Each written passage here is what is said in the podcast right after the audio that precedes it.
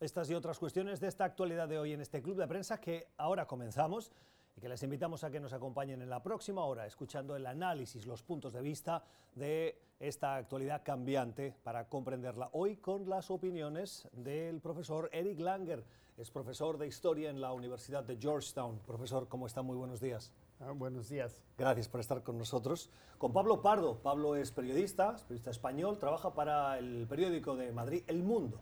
Pablo, ¿cómo estás? Muy bien, muchas gracias. Gracias por estar con nosotros. Y damos la bienvenida hoy a Juan Lozano. Juan es eh, periodista, es colombiano, es director de noticias del canal de televisión RCN eh, Televisión, Noticias RCN, es canal aliado de NTN 24. Juan, ¿cómo estás? Muy buenos días. Hola, buenos días. ¿Qué te trae por Washington? Unas reuniones muy interesantes del AGC, el American Jewish Committee, eh, para mirar las relaciones entre Estados Unidos, Israel, América Latina. Ayer tuvimos una sesión muy interesante con el secretario Almagro, con Elliot Abrams, con uh, la participación de quien te habla, reflexiones muy interesantes en momentos muy difíciles. En momentos de análisis, en el fondo de esas conversaciones también está el, si ha incrementado o no la persecución al hecho de ser judío, si em, hay eh, o no eh, un incremento de ese rechazo en América Latina? Hay una preocupación por algunas expresiones de antisemitismo en algunos de nuestros países y por supuesto una tarea pendiente para lograr una comprensión adecuada sobre lo que ocurre en el conflicto de Medio Oriente interesantes esos trabajos de reflexión, de análisis que se están llevando a cabo en, eh, aquí en Washington. Por cierto, antes de continuar, quiero animarles, a partir de ahora, pueden encontrar este programa en las redes sociales. Lo tienen disponible a partir de media mañana aproximadamente en Spotify y en iTunes, donde ustedes pueden descargar y seguirlo a la hora que ustedes quieran para escuchar las reflexiones y el análisis de quienes nos acompañan. La actualidad de esta mañana, cuando son las 9 y 33 minutos en Washington, pasa por el Congreso, por el Comité Judicial de la Cámara de Representantes, donde se están escuchando los argumentos ya del juicio político. De ahí van a derivarse los cargos formales al presidente Donald Trump en esa votación de la Cámara, que tiene luego que pasar al Senado, donde la mayoría es republicana. Pablo, de momento no hemos visto fisuras dentro de las filas republicanas y por lo tanto todo augura a que después de Navidad la cosa no parece que vaya a ir a mayores por lo que estamos viendo, ya que si los republicanos se mantienen como hasta ahora, el presidente cuenta con una defensa sólida en el Senado. Sí, completamente. Este es uno de los argumentos que hacen los republicanos, es decir, decir que todo este proceso de impeachment eh, no tiene verdaderamente valor político porque aunque el impeachment va a ser aprobado en la Cámara de Representantes, probablemente si se vota finalmente con el voto de los demócratas, una vez que pase al Senado no va a ser posible conseguir la mayoría de dos tercios de senadores, porque los republicanos controlan el Senado y los eh, republicanos están muy unidos en, eh, en la defensa de Donald Trump. Este es su, su argumento y es un argumento inapelable. También podría decirse que esto mismo se aplicaba en el caso de Bill Clinton y no por ello los republicanos en aquel caso dejaron de llevar a cabo el impeachment. La única cosa que tal vez pudiera cambiar esto, que es algo de lo cual se está hablando muy poco, eh, son los impuestos de Donald Trump, que ahora mismo están en el, eh, en el Tribunal Supremo. Si se puede eh, divulgar, si los medios de comunicación pueden tener acceso a las declaraciones de impuestos de Donald Trump, eh, esto tal vez podría influir si ahí hay algo que sea negativo para Donald Trump, dado que Donald Trump ha puesto más énfasis en, mantener secretos los, eh, sus impuestos que los planos de la bomba atómica, vamos. Em, pero, eh, o de la Coca-Cola, que también es una cosa muy secreta. pero vamos, el, el, impeachment parece que está bastante, bastante definido y la opinión pública también está como muy claramente alineada, es decir, desde el principio del impeachment un 50% de los estadounidenses están a favor del impeachment, un 43% están en contra, eh, que coincide prácticamente con los que apoyan y los que no apoyan a Donald Trump, y todas las sesiones hasta la fecha no han cambiado eh, esta balanza. Esta mañana veía las encuestas de opinión de tres estados clave, de Pensilvania, de Wisconsin y de Michigan, al respecto de eh, la intención de voto de los ciudadanos en los tres estados, frente a los cinco principales candidatos demócratas, siempre el presidente Trump va por delante, lo cual parece que le está pasando una cierta factura a los demócratas en esos estados que notan, como en el resto del país, un cierto cansancio por este proceso de juicio político. Sí, eh, eh, confieso que ya estoy cansado y ya hace tiempo que hablamos de, esto, entonces de esa forma sí. Pero me parece que mucha gente recién se está dando cuenta. Ah, y como historiador tengo que hablar también del impeachment anterior que fue de Nixon y él recién empezó a perder la popularidad cuando, cuando empezó el juicio porque antes en realidad tenía todavía el, el, apoyo de los republicanos, pero después sí cambió. Y es solamente si cambia ah, la, opinión de los votantes ah, que, que, cuando hay posiblemente una grieta entre los republicanos que sea suficiente para poner a juicio. Bueno, en realidad lo que está pasando ahora es que los en la Casa de Representantes o los representantes están solamente enjuiciándolo, pero los que están eh, que van a juzgar al presidente son los del Senado, ¿no? Entonces, todavía hay tiempo para eso, vamos a ver, pero ah, tampoco soy muy optimista en eso. Estos sistemas de checks and balances en los que al presidente lo juzgan y lo acusan en el Congreso hacen que estos procesos muchas veces busquen más el pulso político que la verdad judicial. De todas maneras se ventilan los asuntos, pero finalmente es un tema de números políticos y de votos de los que se dispone. Y hemos visto muchos ejemplos en Estados Unidos y en otros países en los que no corresponde la verdad procesal con la decisión política. Yo creo que el tema de la aritmética política hoy está, como tú lo dices, es muy difícil que eso tenga un cambio y que el proceso avance. Y en relación con la campaña, lo único que yo veo sorprendente es la irrupción de Michael Bloomberg. Creo que ahí hay una gran incógnita, está haciendo algo, como lo decía un muy buen artículo del Post ayer, del Washington Post, una campaña absolutamente disruptiva, una campaña multimillonaria y habría que ver esa entrada que sacude la contienda electoral, cómo se va a desarrollar. Tiene Bloomberg su chequera inmensa y su ejecutoria como exitosísimo alcalde de Nueva York en tres periodos.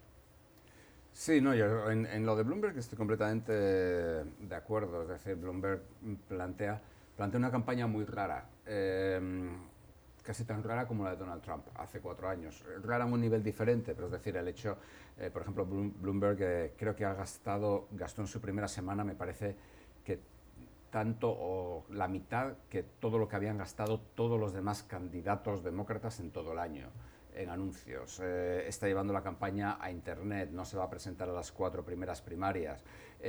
su programa electoral combina muchas cosas muy heterogéneas y al mismo tiempo es un candidato que no tiene una base. Eso, yo creo que eso es lo más curioso de todo, ¿no? Es decir, Bloomberg, su única base, digamos, son las ciudades, eh, y algunas ciudades, Nueva York, probablemente Washington, etc. Eh, yo creo que sí que va a ser una campaña disruptiva, aunque pienso que Bloomberg eh, al final va a perder, es decir, no creo que, tenga el tirón popular, un multimillonario que por mucho que lo disimule, pues da la impresión de que está comprando la presidencia, eh, más todavía que Donald Trump. Eh, Trump, de lo que Bloomberg le puede hacer más daño a Trump es cada vez que se diga Michael Bloomberg, que es 18 veces más rico que Donald Trump. Eso Donald Trump lo va a digerir muy mal. 9 y 39 minutos de la mañana, por cierto que hay una noticia de última hora de esta mañana. Ha muerto quien fue el poderoso presidente de la Reserva Federal, con el presidente Reagan y posterior eh, con los presidentes que siguieron, al menos en una parte, Paul Volcker. Tenía 92 años y entre sus eh, grandes eh, cuestiones de gestión están la de hacer frente a una galopante inflación que afectaba a Estados Unidos en la década de los 80. Pablo. Sí, yo creo que Paul Volcker es una de las personas que más ha hecho porque tengamos la economía que hoy en día tenemos sobre todo lo bueno, digamos. Es decir, él fue elegido como eh, presidente de la Reserva Federal por Jimmy Carter y fue el primer presidente de la Reserva Federal de Estados Unidos que fue verdaderamente independiente del poder político, hasta el punto de que Volcker, pese a ser demócrata, probablemente le costó el cargo, eh, fue que, quien hizo que Jimmy Carter no saliera elegido. Hizo muestras de una independencia política eh, tremenda, subió los tipos de interés, subió las tasas de interés durante la presidencia de Jimmy Carter para acabar con la hiperinflación de Estados Unidos. Esto provocó una recesión y a consecuencia de ello eh, Ronald Reagan fue, fue elegido. Después Reagan en el 86, creo, no le renovó el, mandato a, mm, a Volcker y como dijo su secretario del Tesoro entonces, que luego sería secretario de Estado y uno de, los principales consejeros de George Bush padre, nos hemos librado por fin de ese hijo de, y luego dejó a la audiencia que imagine la, palabra. ¿Y por qué era un hijo de?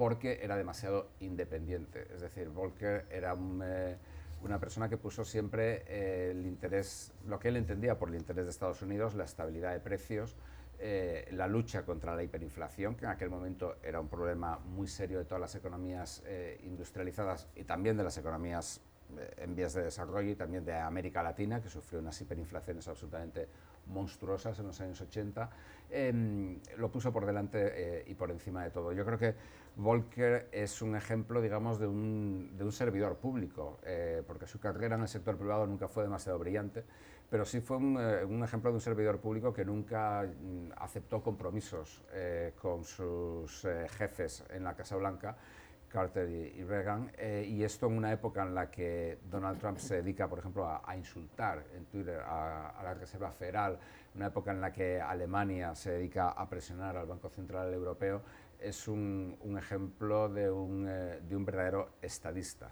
Pero a diferencia de esa época con la actual, muy probablemente en la época que le tocó vivir a Volcker había un respeto de lo político por eh, mantener o por no intentar quebrantar esa independencia?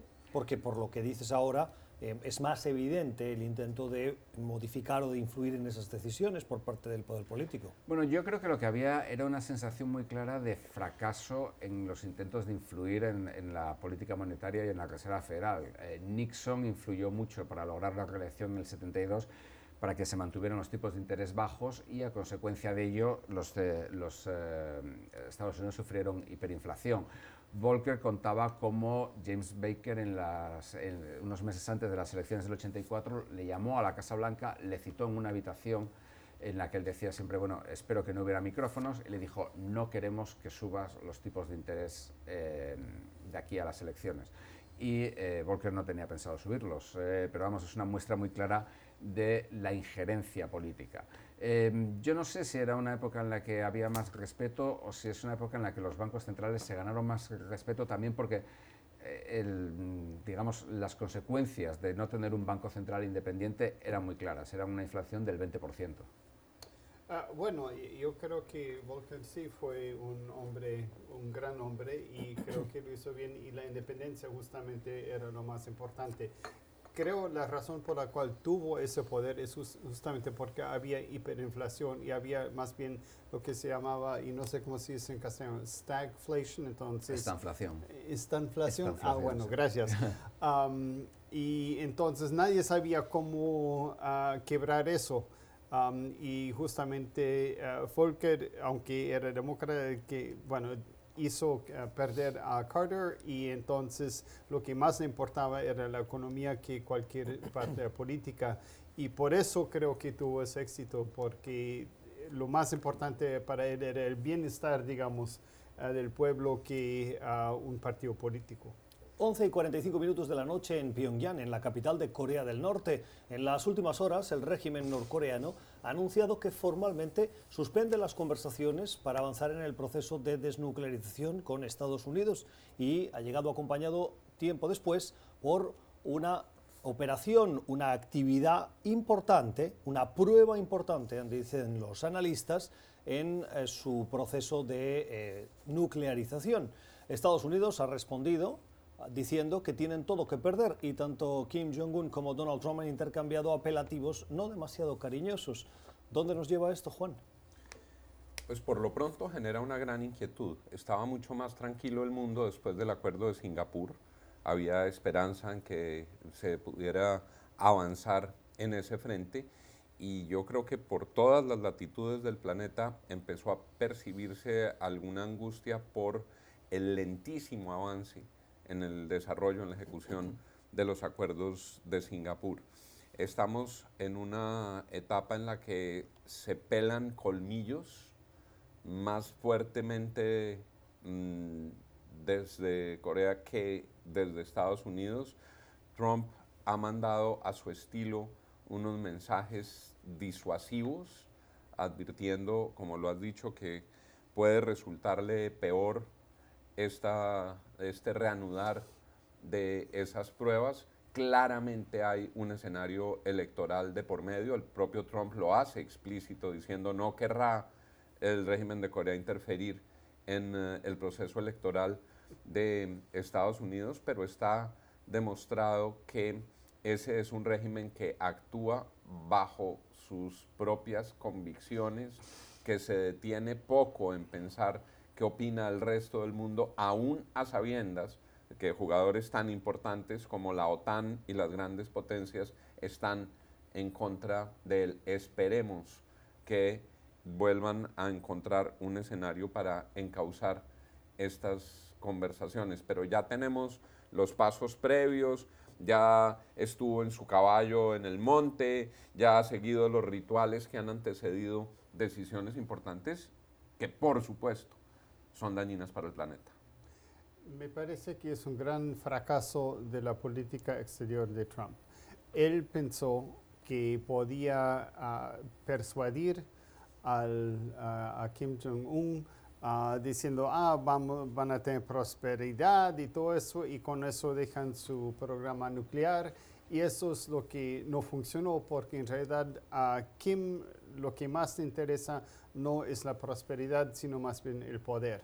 Y creo con eso calculó muy mal uh, el presidente Trump. Y ahorita estamos mucho más en un peligro mucho más grande aquí en Estados Unidos, porque ya los cohetes coreanos pueden llegar hasta Estados Unidos en ese sentido, en vez de mejorar las cosas, en realidad las, las ha empeorado mucho, especialmente porque al principio dijo voy a usar guerra, lo que sea con eso y entonces hasta ahora en realidad los únicos países que han hecho caso, me parece, a Trump han sido los países centroamericanos y México porque han sido demasiado débiles, pero todos los demás Ah, no han seguido y eso make a deal ah, que quería Trump ah, hasta ahora ha fracasado completamente en el resto del mundo. Sí, yo creo, yo estoy completamente de acuerdo con, los dos contertulios. Es decir, yo creo que es, es una mala noticia, incuestionablemente, aunque se esperaba, eh, y que es también el, fracaso mm, de los sueños de Donald Trump de conseguir el premio Nobel de la Paz. Recordemos que él mismo había dicho que, que el primer ministro eh, japonés Shinzo Abe le, había recomendado una carta preciosa al, comité, él dijo que era preciosa, al, comité de los, eh, del Nobel. Eh, digamos, entonces es una, una, concesión bueno, a la realidad. fueron unas negociaciones en las cuales nunca estuvo claro qué era lo que se negociaba, más allá, digamos, de, de un proyecto de paz ambicioso pero sin ningún tipo de calendario, y en el cual además Estados Unidos hacía grandes concesiones, porque eh, Estados Unidos de facto dejó al margen la reunificación de Corea. Eh, es decir, está hablando siempre de la prosperidad, de que si Corea iba a convertirse en esto o en otro, si Estados Unidos le iba a dar dinero a Corea, curiosamente Estados Unidos no le puede dar dinero a El Salvador o a Guatemala, pero sí a Corea del Norte, eh, para convertirla en un nuevo Singapur.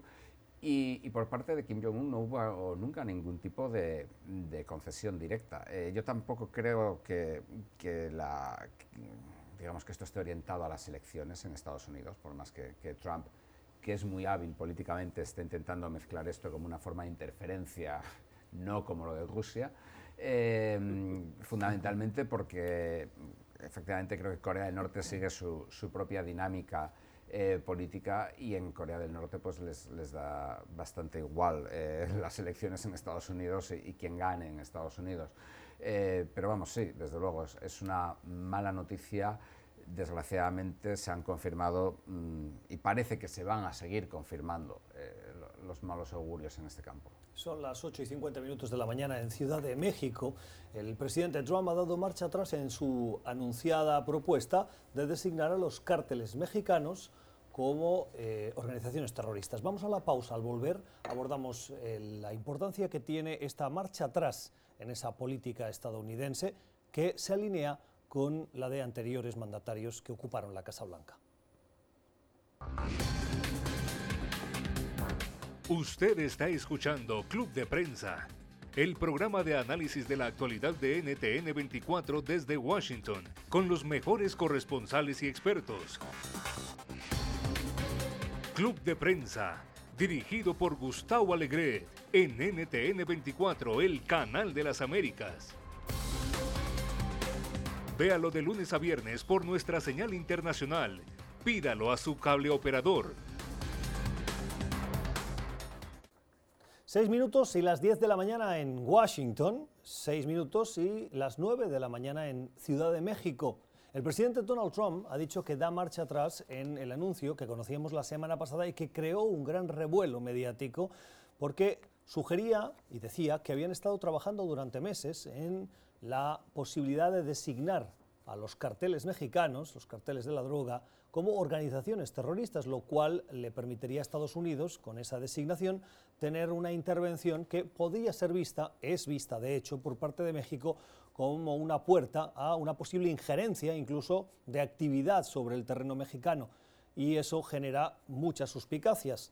Bueno, el presidente de Estados Unidos ha dicho ahora que dan marcha atrás, que eso no va a pasar, y entre los argumentos que pone sobre la mesa dice textualmente que la relación con su homólogo mexicano, con Andrés Manuel López Obrador, ha sido definitiva, porque es un hombre que me gusta y al que respeto. Pablo. Es muy bonito que le guste AMLO a, Donald Trump. Eh, vamos a ver, a mí esto me, yo lo veo en diferentes planos. Uno de ellos es eh, la explicación dada por Donald Trump, que es una vez más lo que hemos hablado tantas veces aquí, que es este grado de personalismo que tiene el presidente de Estados Unidos y casi este carácter eh, monárquico de monarquía absoluta, digamos. Es decir, de, eh, como AMLO me gusta y al que respeto, esto no se lleva a cabo. Es decir, bueno, en un, Estado de Derecho se supone que las cosas se llevan a cabo eh, porque las leyes son así, es decir, también cabe un margen de actuación política, de decisión política, pero eh, esto eh, suena como tremendamente arbitrario desde mi punto de vista, tanto para lanzar la declaración de organizaciones terroristas eh, a, las mafias de, los narcos, sobre todo a raíz del asesinato de varios miembros de una familia mormona estadounidense en México, que parece que ha sido el catalizador, como después para cancelarlo. Por otra parte, yo creo que también es un, es un éxito de la, de la, diplomacia mexicana. Estuvo, creo que la semana pasada, Mike Pompeo, el secretario de Estado allí. Parece que le convencieron, eh, pero que de, nuevo demuestra eh, la, digamos, la volatilidad de la posición de Estados Unidos. Y finalmente, lo que sí que creo que también esto pone muy de manifiesto es eh, algo que está sucediendo en los últimos tiempos, que es la cantidad de noticias verdaderamente espeluznantes y preocupantes sobre el grado de violencia que hay en México a lo largo de todo el país, verdaderamente batallas campales mm, muchísimos muertos, eh, presiones al gobierno para que liberen narcotraficantes, etc. y esto también es un problema muy serio para México. Es decir, aunque México pueda jugar la baza del nacionalismo frente a Estados Unidos, esto es un problema institucional muy grave tiene dos caras. Una buena noticia, sin duda, que las relaciones entre Trump y AMLO sean unas relaciones cordiales, sobre todo para nuestros hermanos mexicanos inmigrantes, para todos los efectos en la región. Es bueno que esa relación sea una relación de tono adecuado. Lo que es una tragedia es que esos carteles mexicanos son terroristas, son criminales, son unos asesinos que están exportando el crimen a toda la región, que tienen vínculos estrechos con las organizaciones terroristas de Colombia, que tienen vínculos estrechos con el cartel de los soles de Venezuela.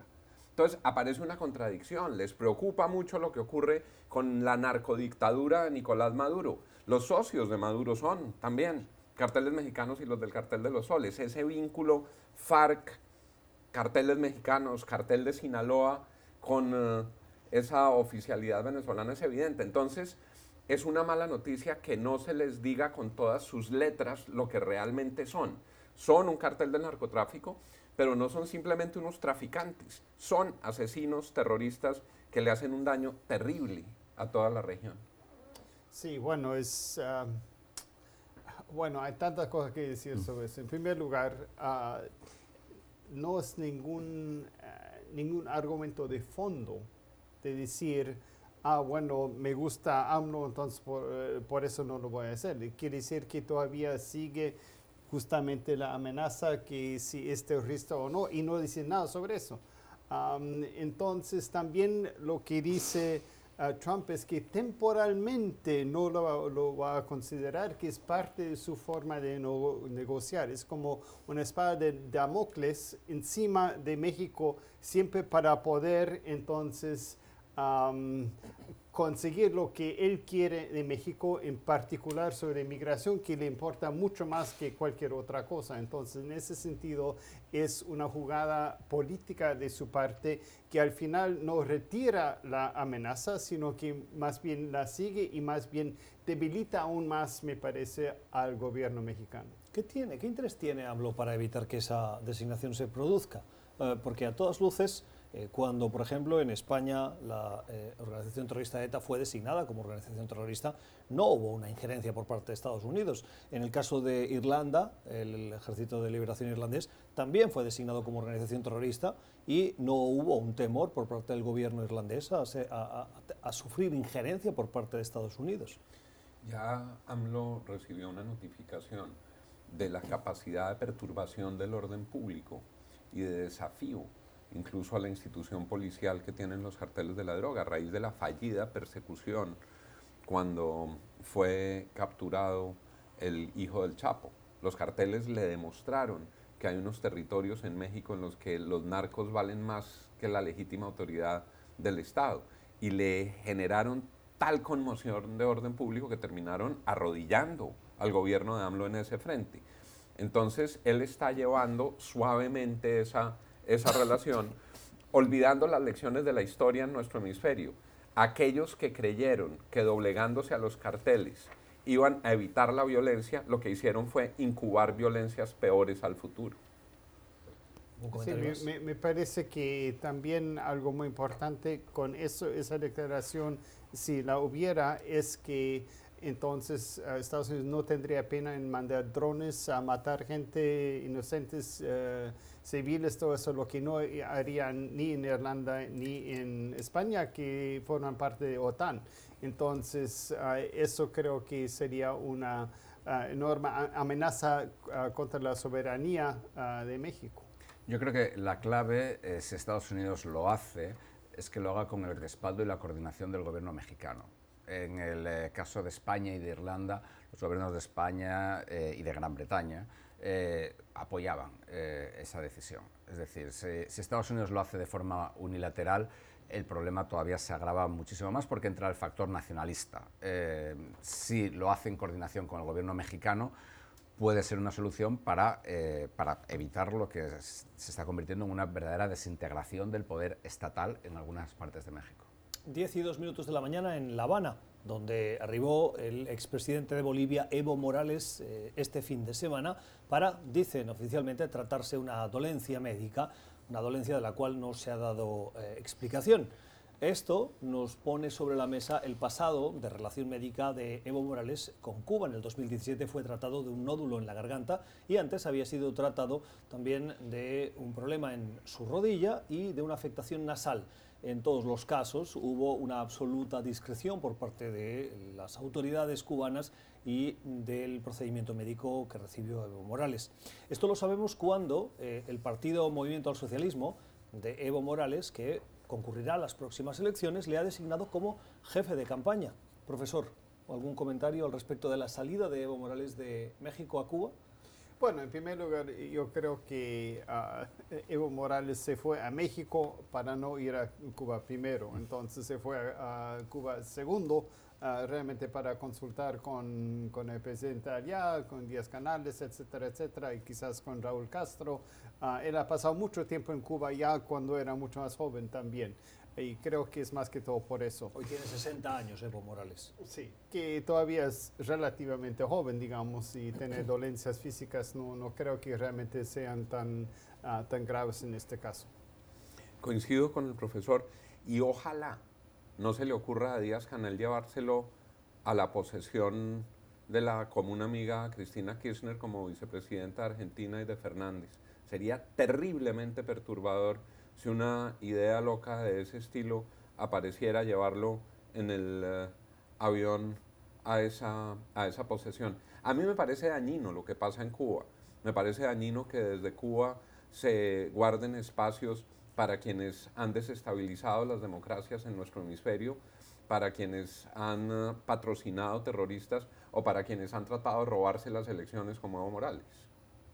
Sí, bueno, desde luego, obviamente, la, la idea de irse a, a, Cuba es muy clara. Si es por algún motivo médico, eh, pues la, la, respuesta es clara. Es decir, lo que pase en Cuba nadie lo va a saber fuera. Entre las eh, características del régimen cubano, la libertad en general y la libertad de expresión en particular no se encuentran, con lo cual eh, Evo Morales puede ir desde a tratarse un catarro hasta mm, planear su futuro político en Cuba, porque eso es algo que evidentemente no sabemos. Esto es Club de Prensa, hoy con las opiniones, los puntos de vista del profesor Eric Langer, del periodista Pablo Pardo y del periodista también colombiano eh, Juan Lozano. Vamos a la pausa, al volver hablamos de eh, la transición en Venezuela, unas sorprendentes declaraciones de un alto funcionario del Departamento de Estado de revelaban que Estados Unidos podría llegar a aceptar una transición con el chavismo y sin Juan Guaidó. Ya volvemos. Usted está escuchando Club de Prensa, el programa de análisis de la actualidad de NTN 24 desde Washington, con los mejores corresponsales y expertos. Club de Prensa, dirigido por Gustavo Alegret, en NTN 24, el canal de las Américas. Véalo de lunes a viernes por nuestra señal internacional. Pídalo a su cable operador Son las eh, 11 y 9 minutos de la mañana en Caracas, donde aún resuenan las declaraciones de quien es el encargado para América Latina del Departamento de Estado, el señor Michael Kozak. Kozak ofreció una rueda de prensa el pasado viernes en las que a preguntas de periodistas acabó posicionando la opinión del Departamento de Estado en un punto, al menos de manera abierta, que hasta ahora no habíamos conocido y es el de la defensa de una transición, la posibilidad que el Departamento de Estado tiene, y aceptaría, de una transición en eh, Venezuela con el chavismo, eso sí, sin Nicolás Maduro, y abriendo la puerta que tampoco Juan Guaidó fuera el que liderase esa eh, transición por parte de la oposición. Las palabras textuales de COSAC dicen nuestro apoyo ha sido a las elecciones democráticas en Venezuela, no a Juan Guaidó como persona, sino como presidente electo de la Asamblea Nacional y, por tanto, por la Constitución como presidente interino. Hay que decir que el 5 de diciembre, el 5 de enero, disculpen, termina el periodo de presidencia de Guaidó al frente de la Asamblea Nacional.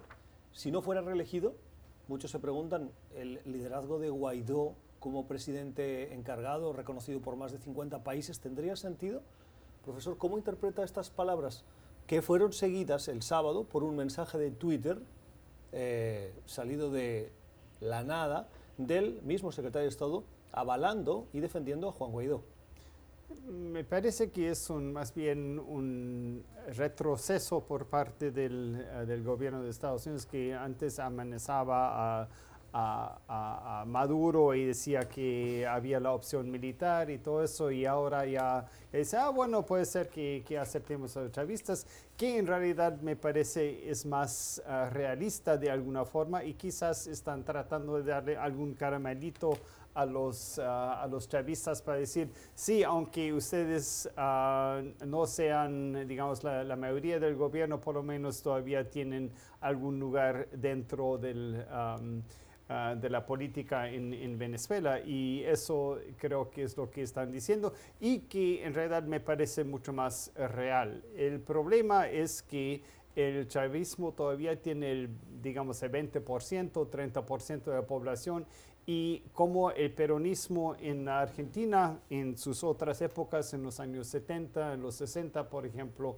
eh, también había siempre que tomar en cuenta ellos, porque de alguna forma una población tan grande y con las organizaciones de base que tiene el chavismo, eh, tiene una fuerza casi de veto ah, dentro de la política ah, venezolana, hay que aceptar eso. El problema es que no debería haberlo dicho ya porque eso realmente debilita muchísimo a la oposición y a Guaidó y especialmente ahora tocados por una, como sabemos, un escándalo de, corrupción. Sí, yo creo que, eh, en primer lugar, eh, Estados Unidos siempre ha estado abierto, de alguna manera, algún tipo de transición en la que elementos del chavismo o del madurismo permanecieran en el, en el, poder. Incluso en los momentos más duros de la crisis, en enero, febrero, marzo del año pasado, cuando incluso se produjo un alzamiento militar, siempre se trataba, digamos, de eh, elementos de dentro del régimen que llegaran a algún tipo de acuerdo con la oposición. Eh, ahora, digamos que es volver a plantear lo mismo, pero un paso más allá, como comentaba el profesor, porque ahora mismo se está cuestionando al que ha sido el líder indiscutible de la, de la oposición, el presidente del país eh, decidido por, eh, reconocido por más de 70 países, eh, de pronto Estados Unidos está, digamos, cuestionando su poder indirectamente o su legitimidad, lo cual yo creo que es, es una, un desarrollo bastante negativo que añade mucha confusión y yo creo que el, eh, digamos, el, madurismo eh, es, eh, es, fuerte, sigue ejerciendo el control en Venezuela y por parte del régimen, es decir, no está claro que esta opción vaya a funcionar, es decir, porque bueno, dentro de los seguidores de Maduro puede decirse bien, sin Maduro, pero sin Maduro y sin quién más. Y a mí, ¿cómo me garantizan que yo voy a seguir teniendo los privilegios, el poder, eh, la corrupción, etcétera, de la que estoy disfrutando? Porque es de lo que se trata en gran medida la cuestión en, Venezuela. Entonces, digamos que mm, a mí me, resulta muy confusa esta, esta política. Eh, y creo que además los venezolanos, eh, la oposición venezolana y todos los que simpatizamos con la oposición venezolana, fundamentalmente porque la oposición venezolana es democrática, cosa que, el régimen no es, eh, hay que darse cuenta de una cosa, o sea, el régimen es fuerte, es duro, tiene apoyo de Cuba, de China, de Rusia, y la oposición está bastante sola. Eh, es decir, no hay que esperar excesivamente demasiado de Estados Unidos. Estados Unidos tiene su propia agenda, una agenda que está muy volcada en la política interna y salvo que haya una crisis del petróleo mañana que no la va a haber, Venezuela no es primordial para Estados Unidos. Yo coincido en que fue una declaración muy desafortunada y así entiendo la voz del secretario de Estado, que es la voz oficial de Estados Unidos, no la del señor Cosa, que ha sido, digamos, para decirlo con alguna suavidad, descalificado.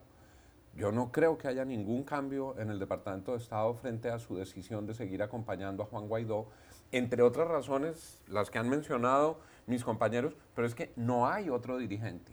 Las encuestas en Venezuela indican que Juan Guaidó, a pesar de que ha perdido algo de popularidad, conserva el 43% de imagen favorable y los demás ni siquiera llegan a dos dígitos. Sería una tragedia volver a tramitar reconocimientos. Sería una gran equivocación.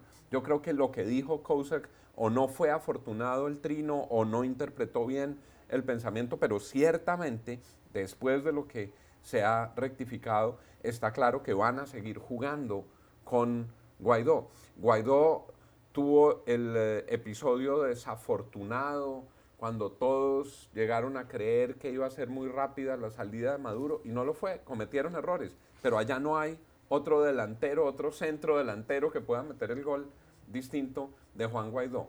Por eso, precisamente porque saben que debilitar a Guaidó sería muy grave para el madurismo, es que, como se ha dicho, y hay quienes tienen incluso, mm, dicen algunas evidencias, el propio régimen está dispuesto a pagar sumas multimillonarias para voltear votos en la Asamblea y ponen sobre la mesa unos cheques gigantescos para que Juan Guaidó no pueda ser reelegido. Sería muy grave que eso ocurriera. Yo creo que el episodio lo cerró eh, con ese trino que rectifica la postura del señor Kousek. ¿Qué pasaría en un escenario en el que Guaidó no es reelegido el 5 de enero? Una calamidad para la oposición, se atomizaría, tendrían que volver a construir legitimidades y reconocimientos. Los reconocimientos que tiene hoy Guaidó en la vía institucional no los tiene porque los países consideren que es un gran hombre, los tienen porque es presidente de la Asamblea Nacional y en la vía institucional que la comunidad internacional reconoce a quien corresponde esa jerarquía y esa dignidad es a Juan Guaidó. Tendrían prácticamente que barajar y volver a empezar de cero. Sí, es una política sumamente confusa del Departamento de Estado y lo que demuestra creo que para América Latina en general no tienen una política coherente y creo que esa es la mejor prueba para eso. Sí, yo, yo eh, coincido plenamente con, con mis dos compañeros. Yo creo que sería prácticamente el final de la oposición venezolana tal y como la conocemos y llevaría un proceso de reforma y de reorganización que tardaría meses o años. O sea, creo que sería una bendición para eh, Maduro. 10 y 18 minutos de la mañana en Bogotá, en Colombia, día en el que el presidente Duque continúa trabajando para encontrar soluciones, para ofrecer ese espacio de diálogo a los llamados líderes sociales que eh, han liderado, protagonizado esas protestas masivas que en los últimos días, si bien han decaído, se mantienen. En las últimas horas los titulares han pasado de la violencia en las calles, de la participación airada de ciudadanos en las calles de las principales ciudades de Colombia, a la música. Juan, ¿el proceso de diálogo avanza? El proceso de diálogo evoluciona.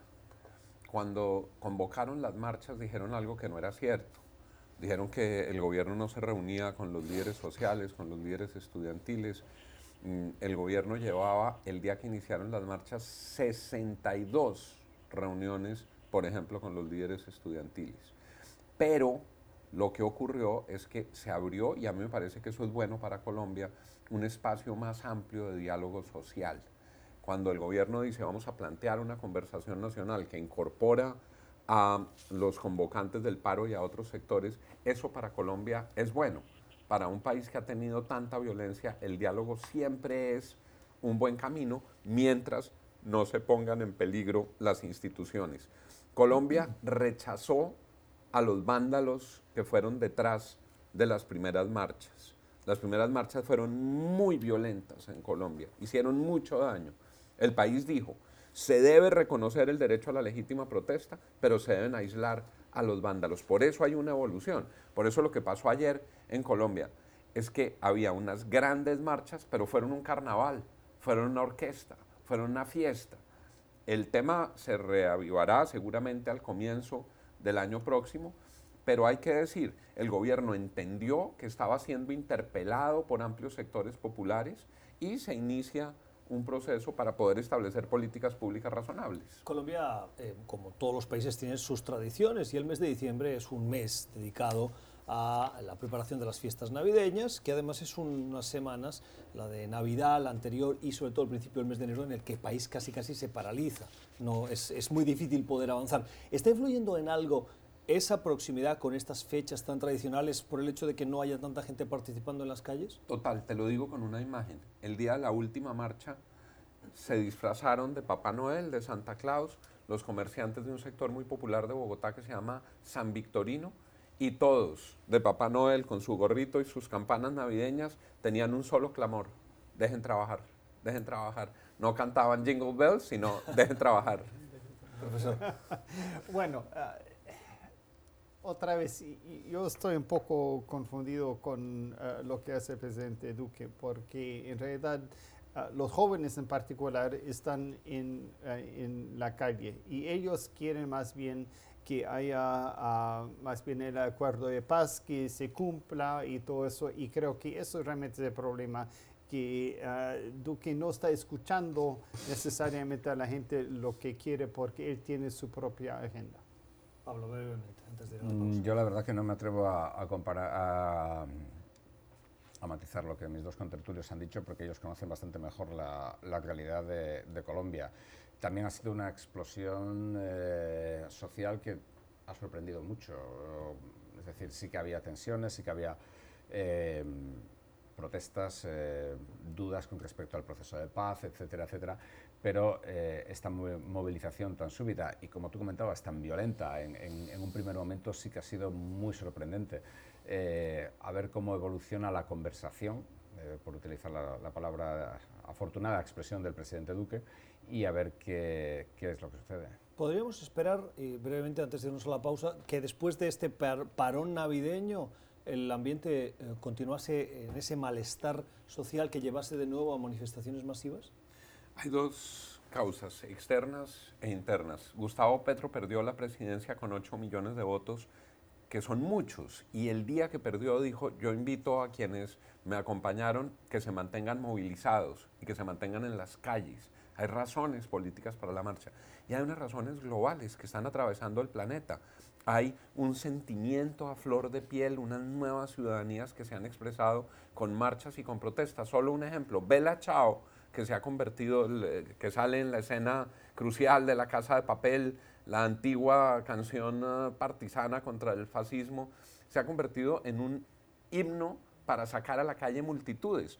Tú revisas y así la cantaron con el mismo sentido de salir a la calle de patear el establecimiento, como lo dice Berlín, el de la Casa de Papel. En Francia, en Italia, Rafael Correa cantó Lenin Chao, cantaron Macri Chao en Argentina, se la cantaron a Piñera y ya hay una versión, un tutorial incluso, que indica cómo se canta Duque Chao en violín o en voz. Hay fenómenos globales. El análisis de nuestros invitados hoy en este club de prensa. Última pausa del programa, regresamos. Usted está escuchando Club de Prensa, el programa de análisis de la actualidad de NTN 24 desde Washington, con los mejores corresponsales y expertos. Club de Prensa, dirigido por Gustavo Alegret, en NTN 24, el canal de las Américas. Véalo de lunes a viernes por nuestra señal internacional. Pídalo a su cable operador últimos segundos del programa, solo tiempo para despedir y agradecer a quienes nos han acompañado hoy en esta mesa de trabajo, al profesor Eric Langer de la Universidad de Georgetown, a Pablo Pardo, periodista del diario El Mundo, corresponsal en Washington, y a Juan Lozano, periodista colombiano, director de Noticias RCN. Gracias por haber estado con nosotros hoy, por los puntos de vista. Muchas gracias. Siempre interesante aprender de nuestros invitados y a ustedes por la generosidad de su tiempo. Les deseamos una feliz semana. Gracias por acompañarnos y recuerden, Síganos en nuestro eh, podcast en iTunes y en Spotify. Hasta mañana.